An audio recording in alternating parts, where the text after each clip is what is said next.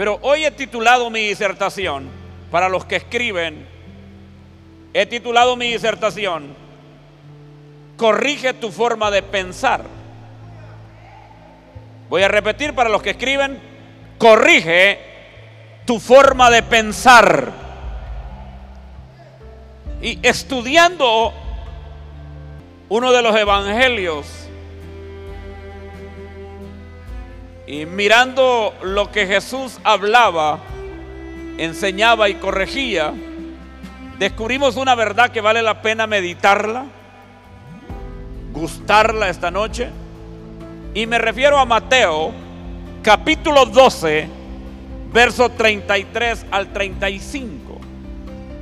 Evangelio de Mateo, capítulo 12, verso 33 al 35. Yo le voy a pedir que le ponga suma atención. Si no tiene Biblia, le apoyamos con las pantallas. Si no, abra su Biblia o active la función en su teléfono inteligente o en su tablet.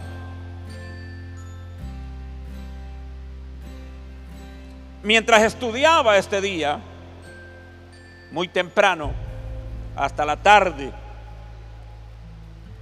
Creo que leí por lo menos unas ocho o nueve veces esos versículos.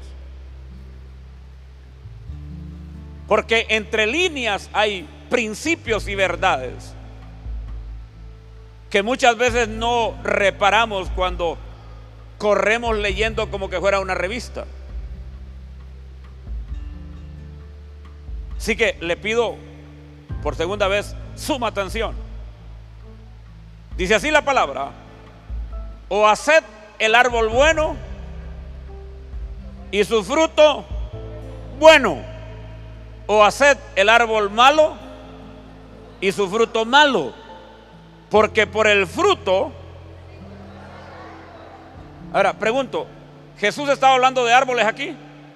No, estaba tomando la figura de, de un árbol para enseñar. Y cada vez que Jesús lo encontramos en la Biblia, tomando ya sea de la palabra, ya sea de la creación o ya sea de la revelación, es que quiere enseñar algo interesante. Diga conmigo, porque por el fruto se conoce el árbol hay ciertas plantas en la tierra que son parecidas. Cuando nacen, cuando crecen y se desarrollan. Pero la diferencia la pone el fruto. Y Jesús enseñando en esta misma forma decía, no arranquen la cizaña. No vaya a ser que tratando de arrancar la cizaña, también arranquen el trigo. ¿Por qué? Porque la cizaña es igual al trigo. Pero al final la cizaña no da fruto y el trigo sí. Ahora, miremos el siguiente versículo. Versículo 34. Mira el versículo 34 lo que dice. Aquí, aquí pega en el pecho. Dice, generación de víboras. ¿Cómo podéis hablar lo bueno siendo malos? Espera, espera, no corren, no corran, no corran. Primero habla de árboles buenos y árboles malos. Después dice que el árbol se conoce por el fruto. Pero luego él mete la espada y dice generación de víboras. ¿Cómo podéis hablar lo bueno? ¿Cómo podéis hablar lo bueno? ¿Cómo podéis hablar lo bueno? Siendo malos, porque de la abundancia del corazón Ahora, ahora aquí, me voy a detener aquí. ¿Se dan cuenta ustedes que por años hemos repetido de la abundancia del corazón habla la boca sin conocer el contexto? Voy a repetir porque parece que, que algunos se quedaron como choqueados. Por años he escuchado a apóstoles, a profetas, a pastores, a maestros, a líderes diciendo de la abundancia del corazón habla la boca pero no reparan en el contexto de lo que Jesús está enseñando. ¿Repararon o no repararon? Primero es de generación de víboras. Y luego dice, ¿cómo podéis hablar lo bueno siendo malos? Yo quiero que toque a su vecino en el hombro con cariño y le diga, no todas las veces lo que habla la boca es realmente lo que está en el corazón. Entonces, eso de que de la abundancia del corazón habla la boca, vale la pena meditarlo. Póngame la palabra. Porque de la abundancia del corazón habla la boca. 35. Dice el 35. El hombre bueno. Aquí, aquí pica más fino. El hombre bueno del buen tesoro del corazón saca buenas cosas. Y el hombre malo del mal tesoro saca. Hasta allí todo está bien. Y le voy a agregar este como cereza en el pastel. 36. Miren el 36 lo que dice. Miren el 36. Verso 36.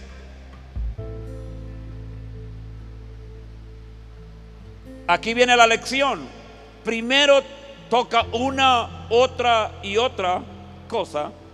Pero luego dice, mas yo os digo que de toda palabra ociosa que hablen los hombres, de ella, de ella. Ahora, ahora, ahora, pastor, ¿qué es una palabra ociosa? ¿Alguien me ayuda con esos teléfonos inteligentes? Busque la palabra ociosa. Busque ocioso, ociosa, búsquelo. Vamos, saquen esas cosas, hombre.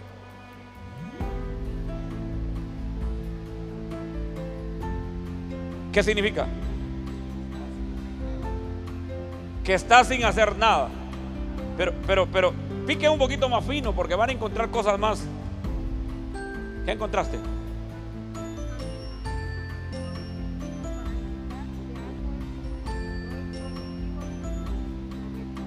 Dice, dice, dice este comentario, que también se utiliza para referirse a algo que es inútil sin fruto y sin provecho, o que no es productivo.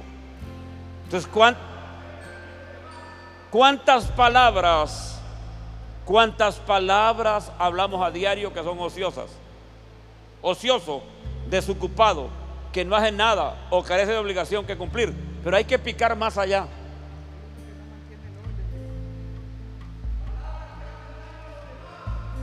¡Wow! Allá dice el teólogo Cristian Castillo, palabras que hacen daño a los demás. Cuantas palabras golpean más que el puño. Y palabra que sale de tu boca no la puede volver a levantar.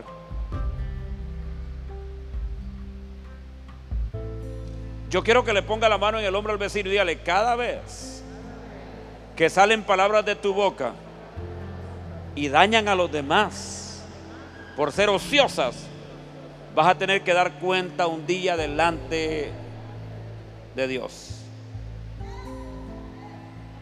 Yo, yo le voy a aconsejar algo. Si Dios no le ha hablado, si no tiene la revelación, deje de andar suponiendo, porque muchas palabras que salen de la boca son suposiciones. No se acerque a alguien para decirle que Dios dice cuando Dios no ha hablado. Porque a veces somos temerarios. Así dice el Señor y el Señor no ha hablado.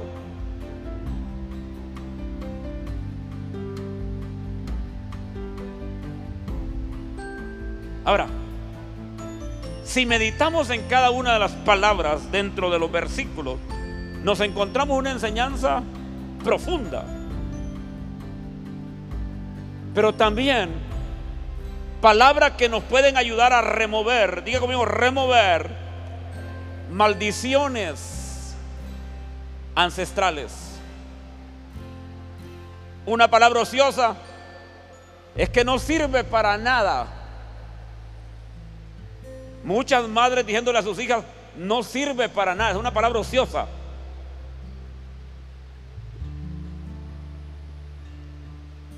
O madres diciéndole a las hijas desgraciadas. Es una palabra ociosa. O inútil.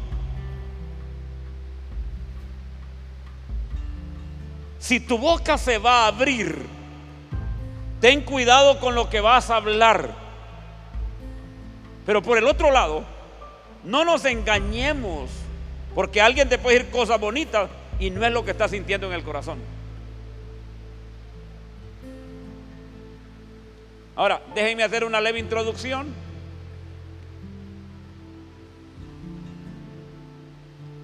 Todos los creyentes que no estudian y entienden las leyes y principios de la palabra de Jehová, nuestro Dios, se enredan a sí mismos por sus propios pensamientos. Porque muchos asumen que cuando obedecen a Dios en un área, Él va a corregir todas las demás. Y no es cierto. Hay gente que piensa que porque le ofrenda al Señor, el Señor está obligado a bendecirlo. No. Si tú das al Señor esperando algo, no le estás dando. Estás comprando lo que Él te va a dar. ¿Y cuántas veces con buenas intenciones nos acercamos a Dios? Con buenas intenciones, pero con malas actitudes y decisiones. Si usted no le nace en el corazón, si realmente no no lo vive, si no está en usted, no le diga que le vaya bien. Porque cuántas veces le dicen a otra persona que le vaya bien y en el corazón están deseando que le vaya mal. Me alegro de mirarle, dice. Y en el corazón dice, si supiera que me cae mal. Entonces, si usted no se alegra porque la miró, no le diga que se alegra, dígale bye o how. Pero no le diga que se alegra de verle. Porque muchas veces nos presentamos de manera hipócrita diciendo, ¿cómo me alegra verla? Y por dentro si supiera que me cae mal esta vieja. O sea, no yo sé que aquí en Comayagua no pasa eso, pero, pero allá en San Pedro donde venimos nosotros sí.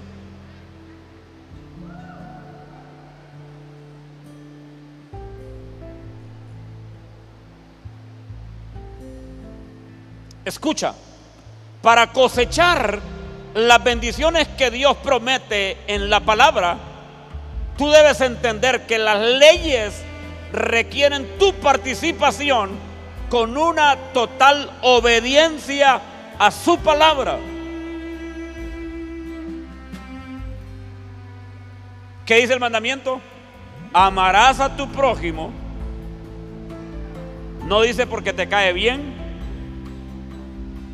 No dice porque Él te da algo dice que lo vas a amar como a ti mismo. Entonces cuando tú no amas es porque te odias.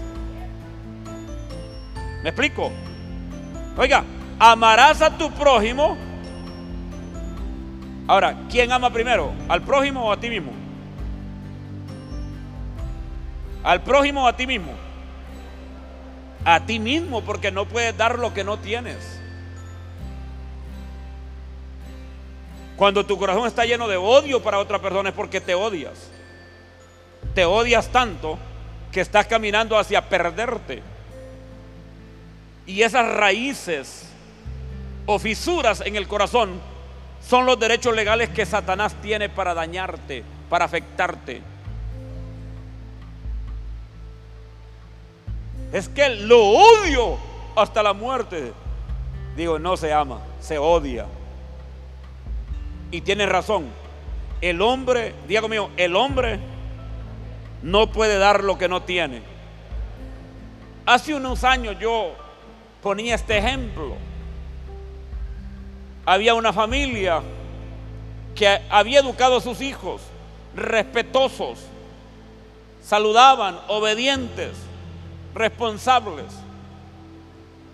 Pero se vino a vivir una familia y de llegadita no le cayó muy bien la familia que ya estaba allí. Y una mañana Cuando el padre de familia se levantó y abrió la puerta, junto a la puerta estaba un dron lleno de la peor basura que pueden imaginarse y apestaba. Y este hombre llamó a sus hijos, le vengan hijos, ayúdenme.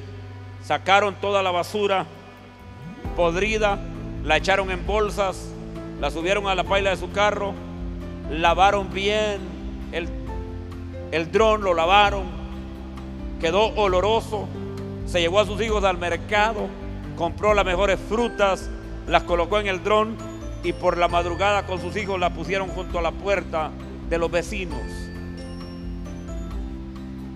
Y le colocaron una tarjeta con un chongo al tambo muy aseado, muy oloroso.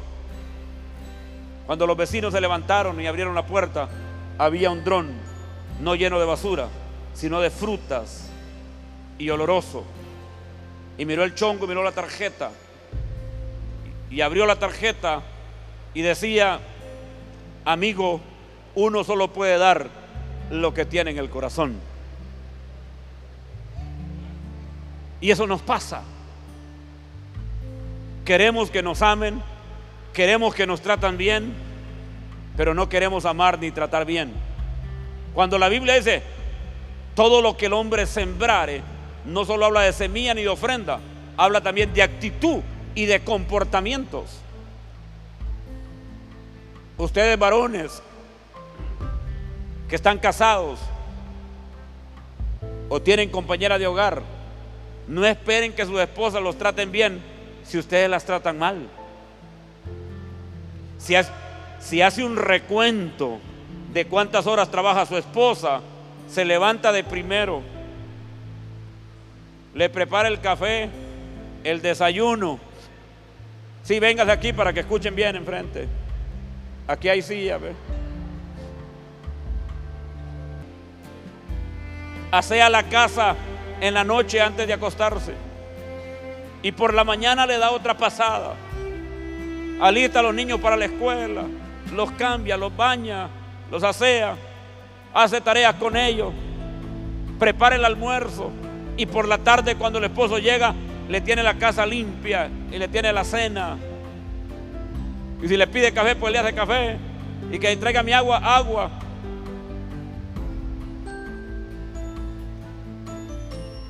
Y miren qué tremendo. Cuando vas a un restaurante, por un pequeño momento que te atiende una mesera o una persona que atiende, le das una propina a tu esposa, aunque te atiende todos los días, desde la madrugada hasta el atardecer, nunca le das una propina.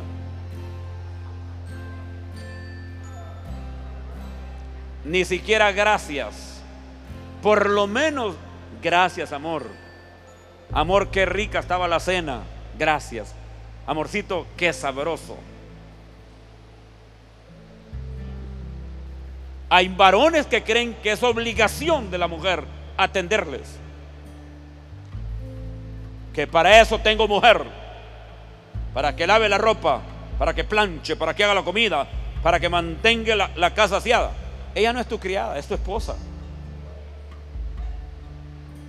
y de remate quieres que te atiendan como rey. No, yo sé que los hombres de Comayagua son especiales.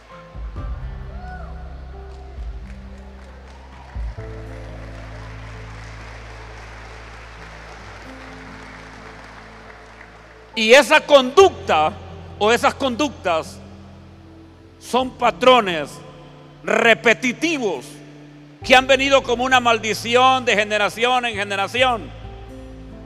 La abuelita atendía al abuelito, la mamá atendía al papá y ahora la mujer tiene que atenderlo a él. Por lo menos, aunque sea una vez al mes, saque la mesa afuera dígale, amor, te voy a invitar a comer afuera. Y sírvale. Atiéndela. Afírmela. Inspírela. Motívela. Y por encima de todo eso, todavía quiere que la mujer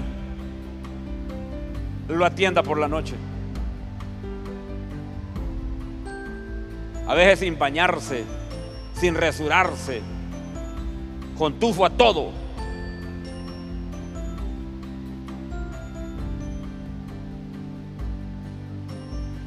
Esa es nuestra Honduras. Porque nunca nos enseñaron, nunca nos formaron, nunca nos prepararon. Pero creo que ahora en Cristo tenemos que romper esas maldiciones, esas malas actitudes, esos pensamientos, esos paradigmas.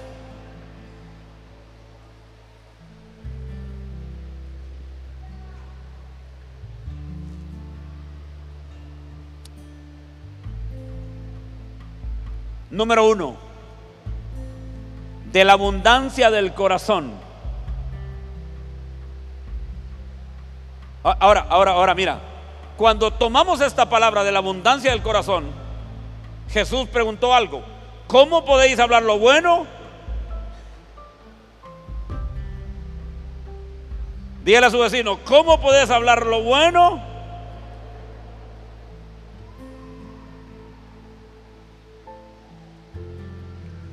Si lo que tiene registrado en su corazón, si todo lo que tiene registrado en su interior son malas prácticas, malas actitudes, palabras oeces, palabras despreciativas, pensamientos contrarios, machismo, desprecio, actitudes incorrectas, prepotencia, orgullo, altanería, soberbia,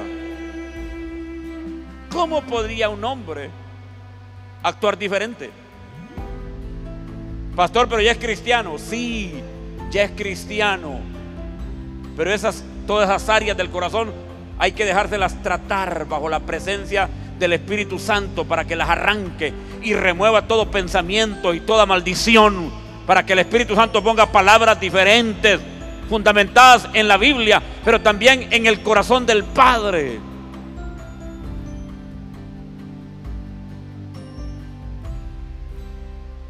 Miren que cuando la Biblia le pide al hombre amar a la mujer, dice, amarás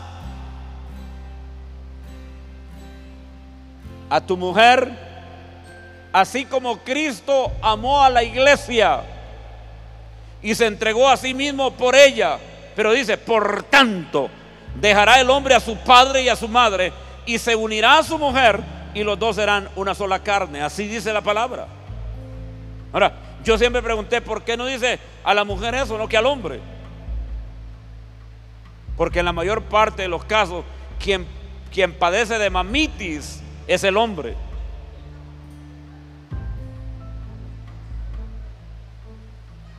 Y dice, hombre, ¿sabes qué? Vas a dejar a tu padre y a tu madre y ahora te vas a unir a tu mujer y van a ser una sola carne. Pero es que los frijoles mi mamá no los hacía así.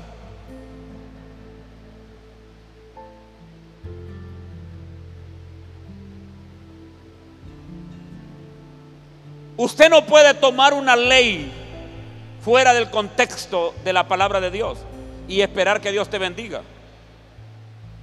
Debemos entender todos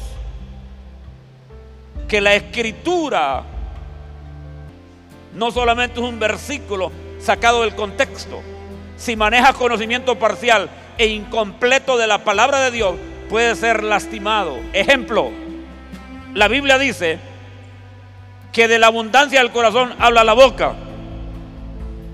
Nadie puede variar, modificar o cambiar esta ley. Existe una relación, Diego mío, existe una relación entre el corazón y las palabras que hablamos. ¿Ha escuchado usted que dice? Primero ofende, dice groserías y después dice, perdóneme, que lo dije sin pensarlo, dije. Lo voy a repetir porque esto suena así como a raro, ¿verdad? Primero ofende, daña y después dice, perdóneme, que lo dije sin pensarlo, dije, ni que fuera tarado. Siempre lo tuvo en el corazón y en el primer momento que se le presentó, lo sacó y lo tiró y después lo quiere maquillar diciendo, perdóneme, es que lo dije sin pensarlo. Pídele al Espíritu Santo que, arranque de tu corazón las palabras que no son correctas. Primero que entristecen a Dios y luego que afectan a tu prójimo o a tu esposa o a tu esposo o a tus hijos. Y que Él pueda escribir, grabar o esculpir en tu corazón palabras de ánimo, de inspiración, de afecto, de respeto, de cariño.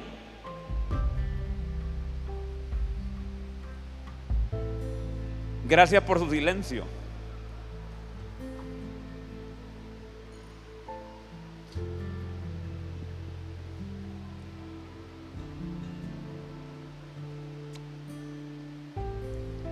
La gente puede engañarte con sus palabras, cuando en ocasiones los motivos de su corazón son otros. Miremos lo que Jesús dijo concerniente a esta ley en su contexto.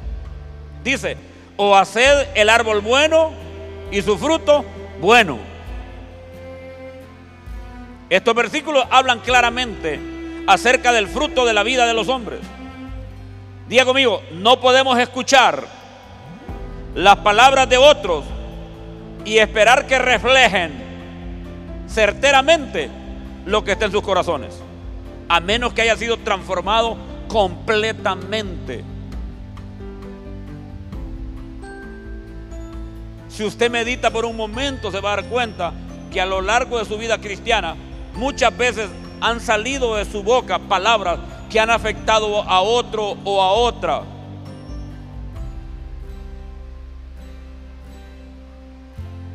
¿O no?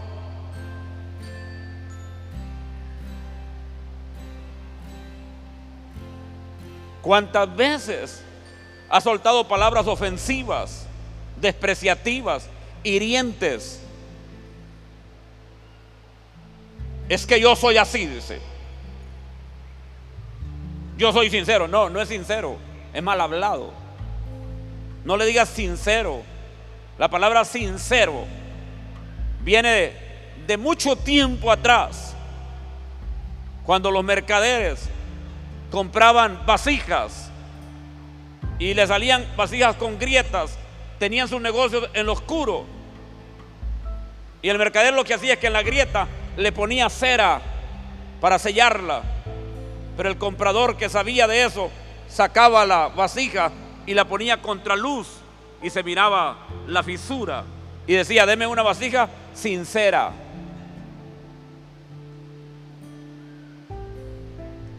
Si usted va a hablar, si usted va a decir algo, que sus palabras sean sinceras.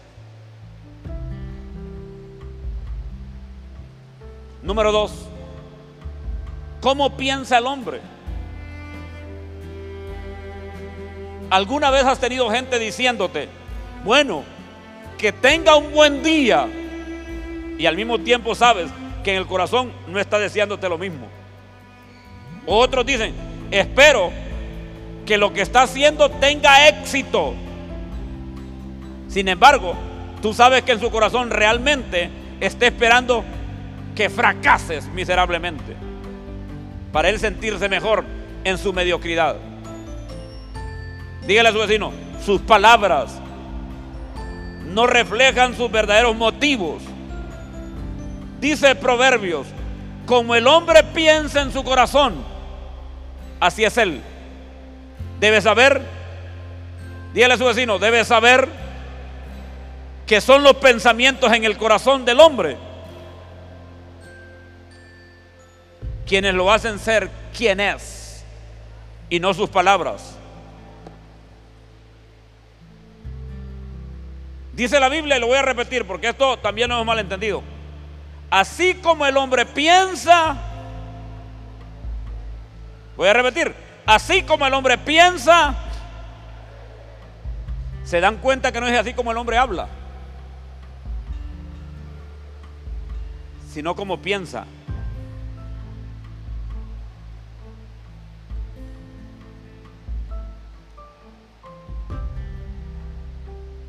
¿Cuántas veces nuestros deseos son egoístas? ¿Cuántas veces nuestras palabras no son sinceras? ¿Cuántas veces hemos hablado con palabras llenas de odio, de rencor, de desprecio? ¿A cuánta gente hemos afectado? No solo con nuestras palabras, sino con los malos pensamientos que hay en el corazón. Y no somos dignos en Cristo de pedir perdón o de arrepentirnos y pedirle al Padre que nos sane, que nos libere, que nos cambie. Cuando yo decía, no podemos dar lo que no tenemos, cuando hemos venido por años cargando con una herida, con un resentimiento, con un rencor, cuando hemos venido por años repitiendo los mismos patrones conductuales de generación en generación, con pensamientos egoístas, con pensamientos despreciativos, altaneros, prepotentes. Y llegamos a Cristo y empezamos a caminar, aunque hablando diferente, con los mismos pensamientos en el corazón.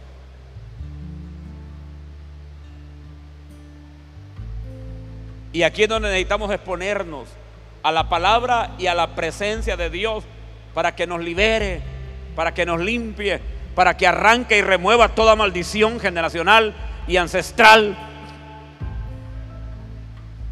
Porque Dios no escucha lo que hablas, Dios mira lo que hay en tu corazón. Voy a repetir, Dios no escucha lo que hablas, Él mira lo que hay en el corazón, hasta las intenciones.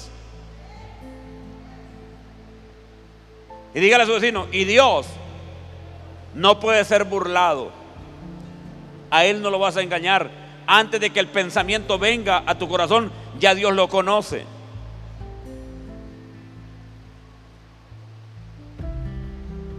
Dígale a su vecino, no permitas que las apariencias te engañen, porque pueden haber maldiciones en el corazón mientras tus palabras muestran que estás bendiciendo. Ahora mira lo que dice Proverbios 23, verso 6 al 8. Proverbios 23, verso 6 al 8.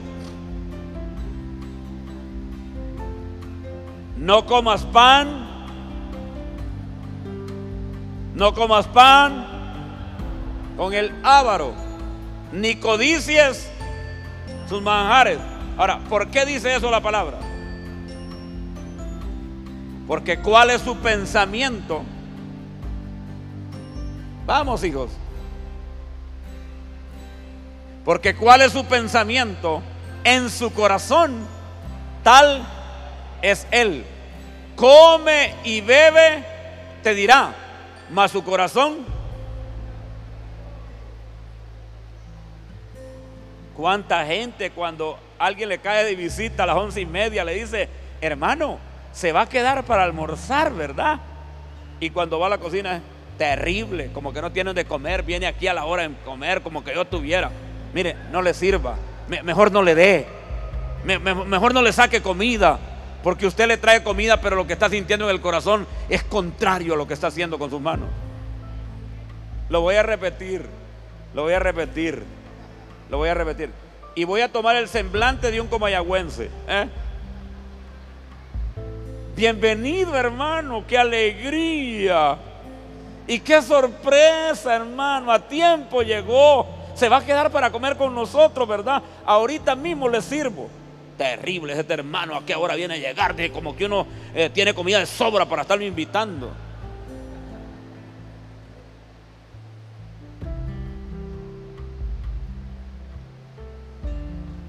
Si no le va a dar el almuerzo de corazón, mejor no le dé.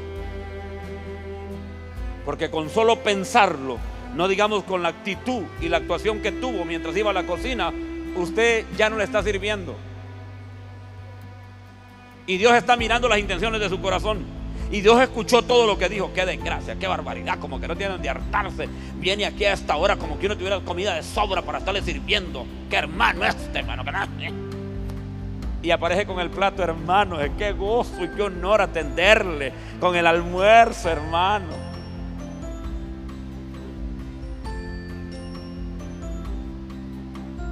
Casi se codean, ¿verdad? ¿Ah?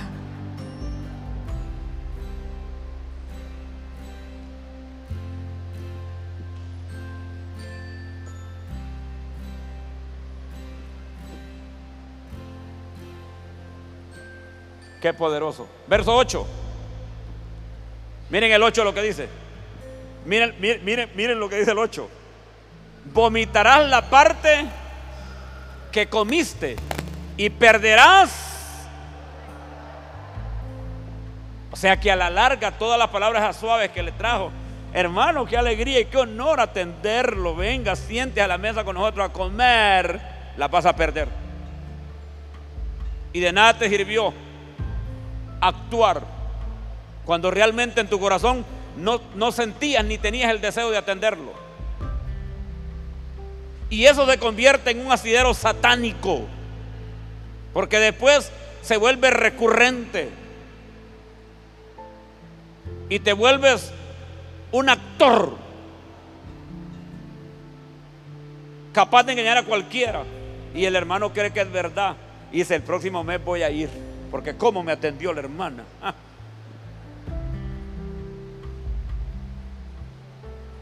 Satanás tiene derecho legal en ese asidero. Porque aunque tus palabras fueron suaves, tu corazón estaba lejos de servirle o de querer que el hermano comiera allí. Por eso aconsejamos en las escuelas de formación, no hagan visitas a mediodía en punto, ni tampoco a las 5 de la tarde.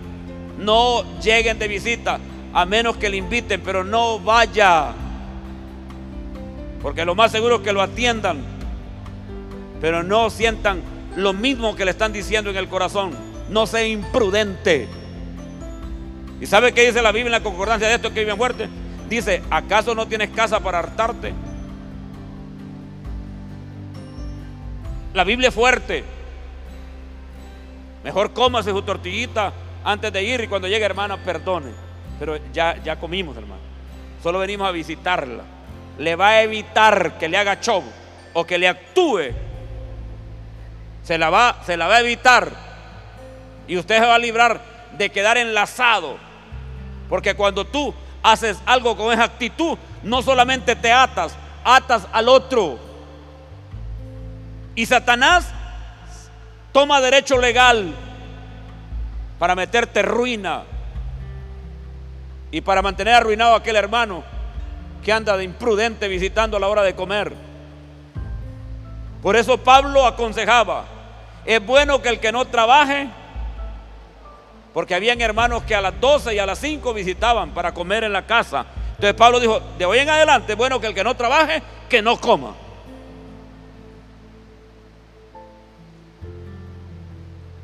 ¿Cuántas maldiciones podríamos evitar?